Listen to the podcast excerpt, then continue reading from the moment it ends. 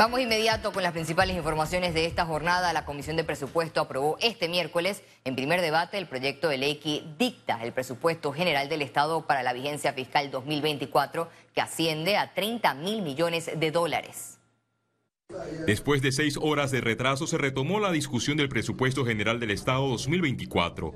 El primero en tomar la palabra fue el diputado de Bocas del Toro, Benicio Robinson, quien junto al ministro de Economía y Finanzas, Héctor Alexander, negaron la eliminación del subsidio del tanque de gas. Señor ministro, eh, queríamos que usted aclarara la situación que dijo una colega ayer, que no es cierto porque no está en el presupuesto la disminución del tanque de gas. Con respecto al tanquecito de gas, el famoso tanquecito de gas, lo que nosotros podemos decir es que, bueno, este año lo tenemos presupuestado, tenemos 100 millones presupuestados, realmente para lo que estimamos que va a ser lo que tendríamos nosotros que pagar con relación al tanquecito de gas. Así que eso, eso es lo que yo puedo decir.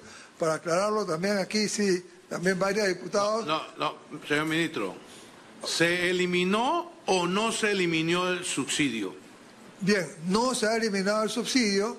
Se aclaró que entre el Ministerio de Educación y el Ministerio de Salud hay más de 10 mil millones de dólares. Además, se rindió un balance del Vale Digital que, dicho sea de paso, será eliminado en el 2024. Para el periodo 2020-2023, el monto total asignado para el programa de Vale Digital fue de 2.946 millones. El diputado independiente Juan Diego Vázquez cuestionó la falta de austeridad. Que hay más de dos mil y tantos funcionarios entre julio y agosto de este año. En un mes. En un mes hay más de dos mil y tantos funcionarios nuevos. Que le cuestan al Estado, solo los nuevos, 2.4 millones de dólares. Y la planilla está costando hoy 400 y tantos millones al mes. El debate ahora se trasladará al Pleno Legislativo. Félix Antonio Chávez, Econius. Analistas políticos aseguran que dilataron en la discusión del presupuesto nacional del Estado para el periodo 2024 es una jugada estratégica del gobierno y diputados. Van a agotarse en sesiones largas, kilométricas, y llega el 30 y cuidado que hasta el 31 y declaran que se cierra la sesión porque se, eh, rompió el quórum. Y santo remedio queda el presupuesto propuesto de 32 mil, el primero no el que acaban de modificar.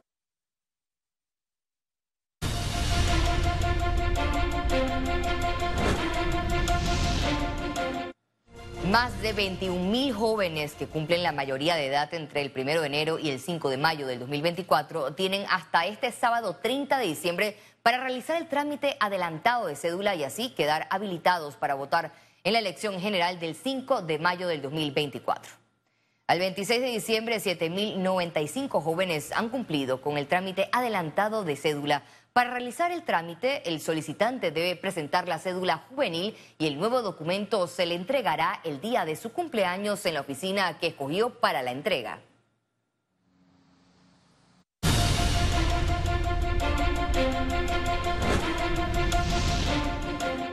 Y en otra información, miembros de la sociedad civil lamentan que el futuro de la Caja de Seguro Social no haya sido prioridad para el gobierno nacional a pesar de la crisis que atraviesa la entidad.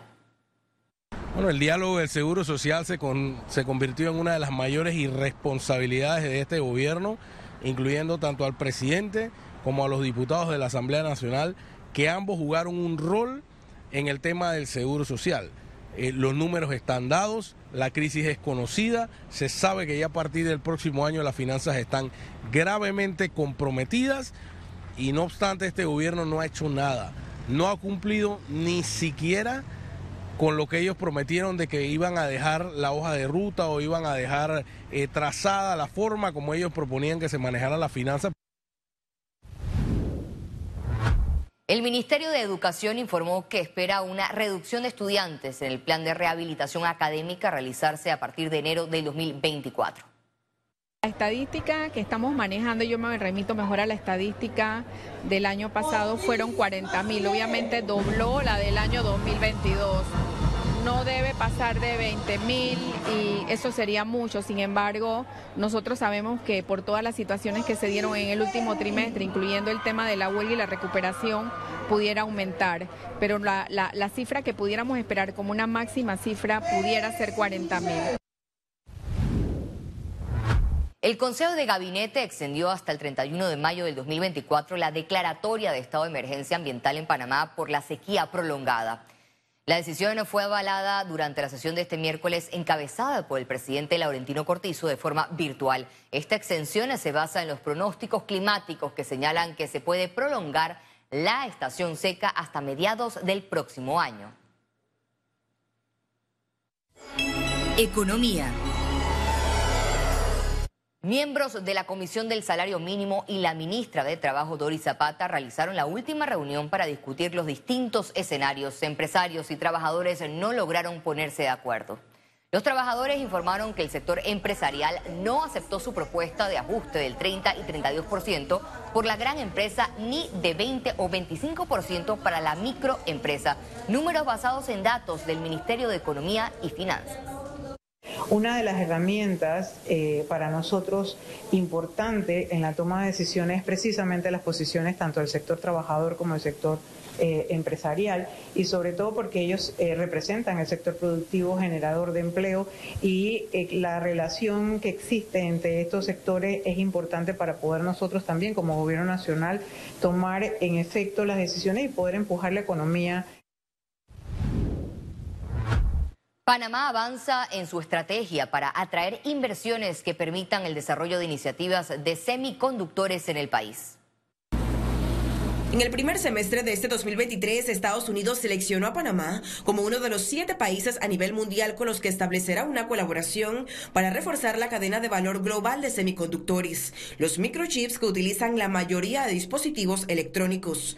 Transcurridos más de cinco meses del anuncio, el Ministerio de Comercio e Industrias confirmó que ya hay una agenda de trabajo que se está implementando. He tenido la oportunidad de empaparme, porque me parece que es una de las, de las, de las propuestas bandera que pudiéramos, que estamos llevando adelante. Bueno, ahí Panamá también está llevando adelante incluso para liderar algunas de estas iniciativas de parte nuestra por nuestras propias condiciones eh, logísticas, de posición geográfica, etcétera. El presidente de la Cámara de Comercio de Panamá ve con optimismo el desarrollo de esta industria en el país. Tenemos que ser muy agresivos en las acciones que se van a tomar para poder captar un, un proyecto importante en esa industria pero sí se ve algo de optimismo. Ya sabemos que la ciudad del saber está involucrada en el proceso, eh, que la entidad Panamá Pacífico está, está, involucrada en el proceso y varias universidades, la Universidad Tecnológica, eh, así como otras entidades universitarias en Panamá, han estado involucradas tomando algunas acciones. Esta industria representa empleos bien remunerados. Ahora Panamá debe invertir en capacitar mano de obra. Se necesita entonces un proceso definitivamente para continuar de forma proactiva tratando de incentivar proyectos de producción o eh, al menos de empaque y transporte de semiconductores en Panamá el MISI incluso ve el mercado de microchips como una actividad que podría sustituir y compensar el hueco económico que dejará la salida de la minería en Panamá. Ciara Morris, Econews.